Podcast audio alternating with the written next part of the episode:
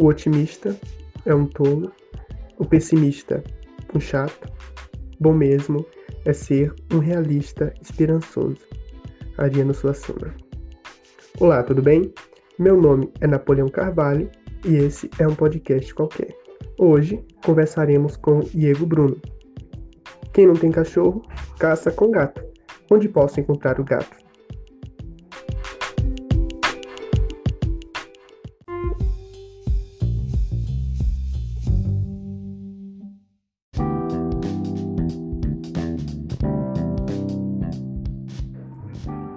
Diego Bruno, seja bem-vindo a um podcast qualquer.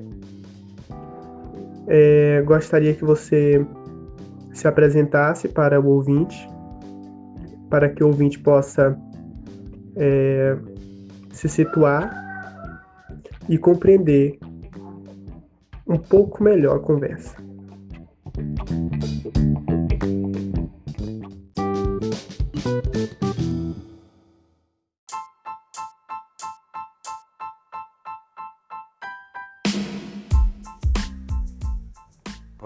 Meu amigo Napoleão. Obrigado pelo convite. Me chamo Diego Bruno, moro em Buriticupu, trabalho no fórum localizado na Terra Bela. Minha formação é economista e vou responder a alguns questionamentos seu, meu amigo.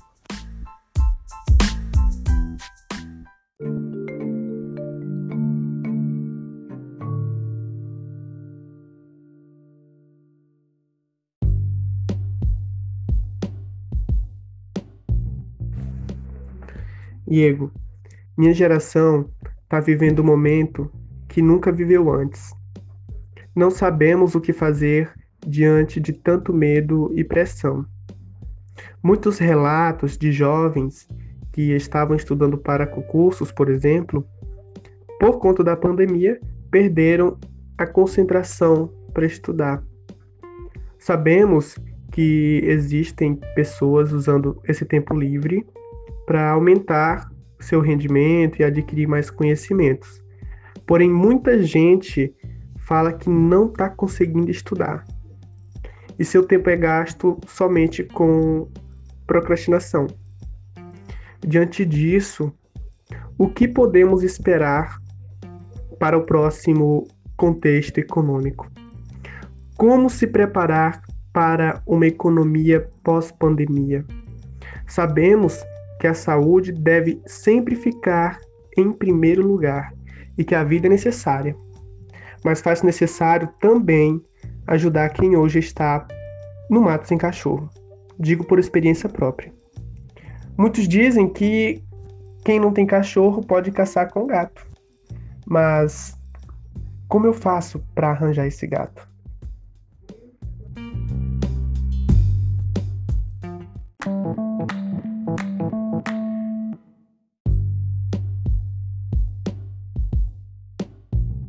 Pois bem, meu amigo, é, este sim é um momento extremamente delicado que está ocorrendo no mundo. E eu comentei até recentemente com a minha filha que isso será matéria de capítulos de livros de história no futuro.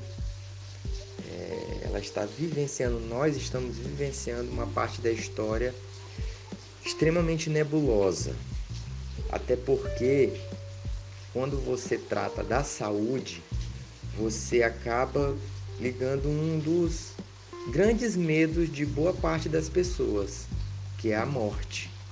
Embora seja a nossa única verdadeira certeza que temos na nossa vida, né? Que um dia teremos que partir para outro plano.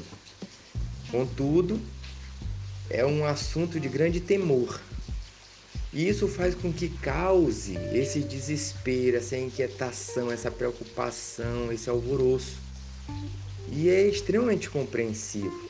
Né? É uma coisa nova, diferente, e o mundo todo está tentando enfrentar. Para isso, nós individualmente precisamos manter a calma, precisamos ter concentração, não focar tanto na parte negativa da situação. Eu, inclusive, parei até um pouco de assistir os noticiários porque eu estava ficando um pouco meio triste, né? E procurei né, me voltar um pouco mais para as relações dentro da minha família. Aproveitar um pouco mais meus filhos, minha esposa, é, ter um momento mais para mim, para reflexão, para a reflexão própria, né, a autorreflexão. E assim a gente também aproveitar um tempo para a parte do ócio, que é onde você consegue transmitir uma tranquilidade, tanto para a sua parte física quanto para a sua parte mental. Fazer o que você gosta. Ler um livro, é, jogar algum jogo, assistir algum filme, um programa, ou até mesmo sentar na rede, na varanda e ficar contemplando as estrelas, o sol, o céu. Por que, que eu é, comentei a respeito disso? Para você dar seguimento a um estudo, a um ganho de conhecimento, você precisa estar em paz internamente, precisa estar concentrado, precisa estar tranquilo. Se você está ansioso, agitado, dificilmente você vai conseguir se concentrar naquilo que você quer aprender. Né? Então, a primeira coisa é você tentar manter a tranquilidade, né? fazer coisas que vão lhe deixar bem e tentar um pouco abstrair do que está aí fora para a sua parte interna. Logicamente, você tem que tapar do que está acontecendo para poder se prevenir e tomar as cautelas devidas, justamente com a sua saúde e a saúde da sua família, física e mental.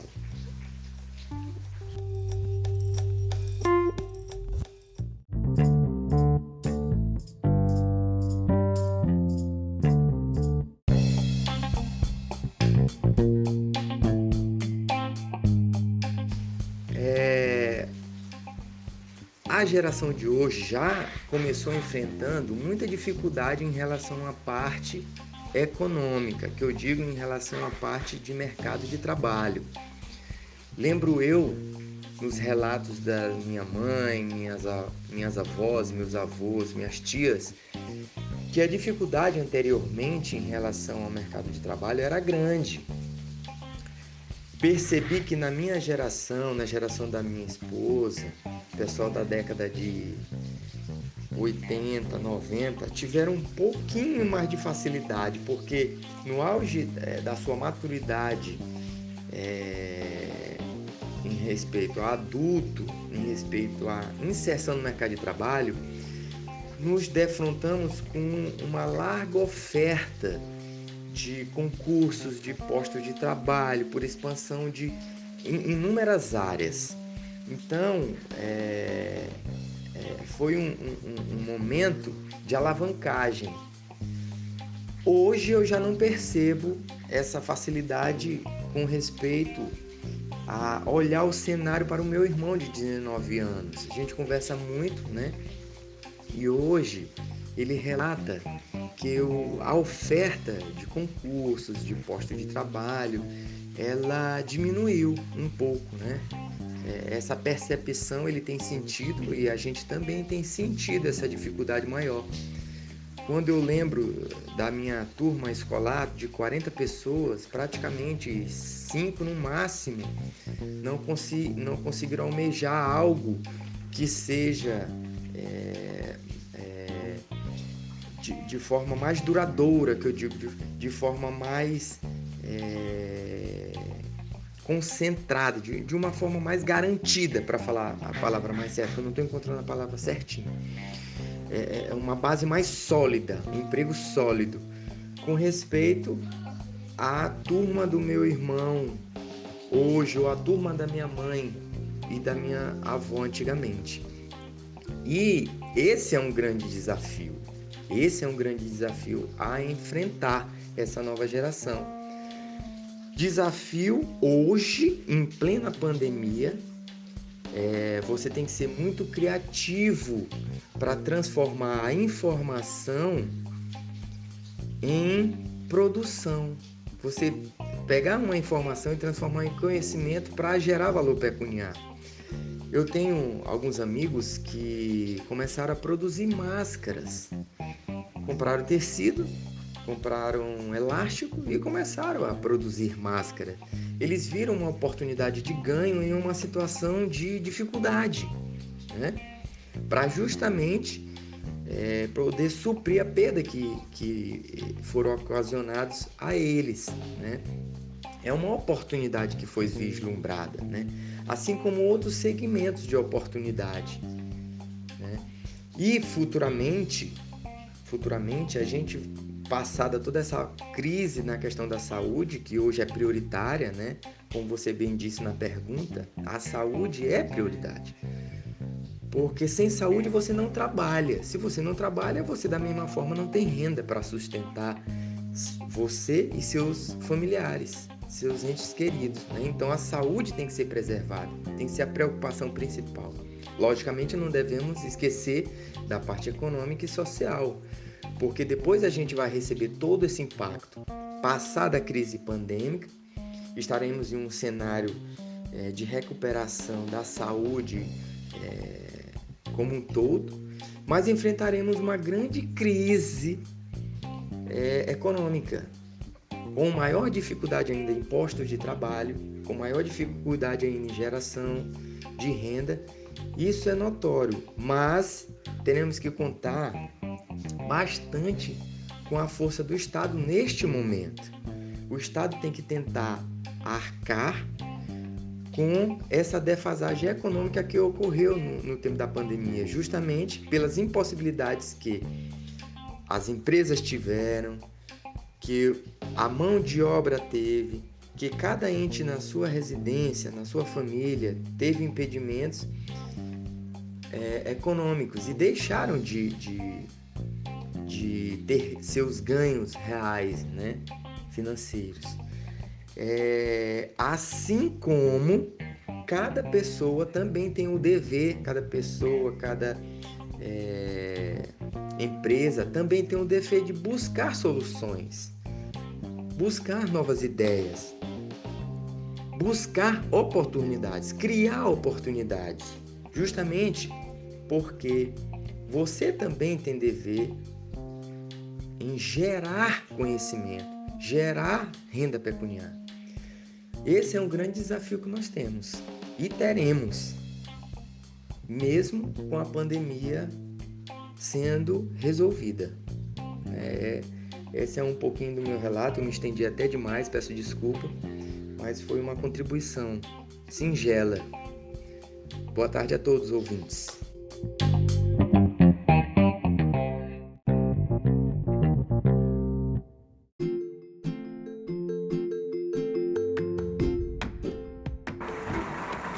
Tá chovendo aqui, mas a gente vai continuar. É, obrigado, Diego Bruno, por sua colaboração. Obrigado, ouvinte, por sua audiência.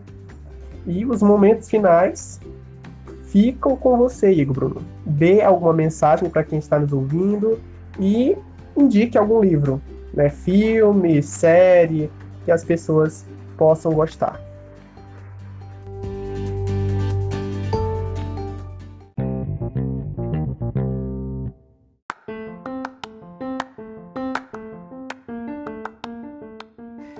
aqui também começou a chover forte.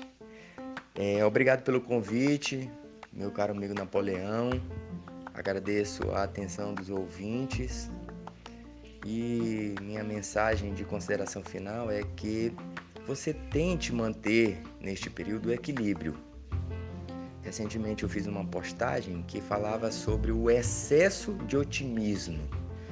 Quando você tem um otimismo exagerado, você acaba é, se des, descuidando, né? Você acaba não se tornando uma pessoa precavida, justamente porque você acha que tudo vai dar certo, que nada de errado é, vai acontecer e às vezes pode ocorrer frustrações. Então, seja otimista, mas sem exageros, para você andar precavido, né? Andar com cuidado agir com cuidado. E também ser pessimista demais, você acaba se engessando, você acaba entrando numa zona de conforto, numa zona de medo, uma zona que não deixa você se mover. Isso também é muito ruim, muito preocupante. Portanto, mantenha o equilíbrio.